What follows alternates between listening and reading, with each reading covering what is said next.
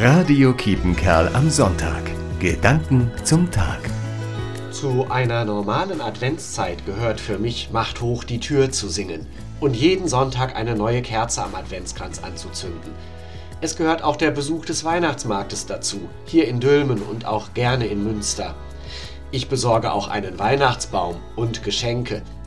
Es gehört auch dazu, dass ich am Anfang noch gar nicht in Adventsstimmung bin und Weihnachten ist gefühlt noch ganz weit weg und dann steht es irgendwann doch ganz plötzlich vor der Tür.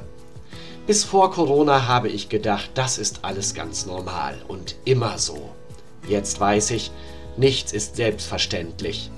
Heute beginnt nun der Advent 2022 und ich sehne mich danach, in all den Krisen unserer Zeit etwas Normalität zu haben. Ein normaler Advent, so viel wie möglich, ich verstehe das in diesem Jahr als ganz besonderes Geschenk. Eine gesegnete Adventszeit wünscht Pfarrer Gerd Oevermann, Evangelische Kirchengemeinde Dülmen. Radio Kiepenkerl am Sonntag. Gedanken zum Tag.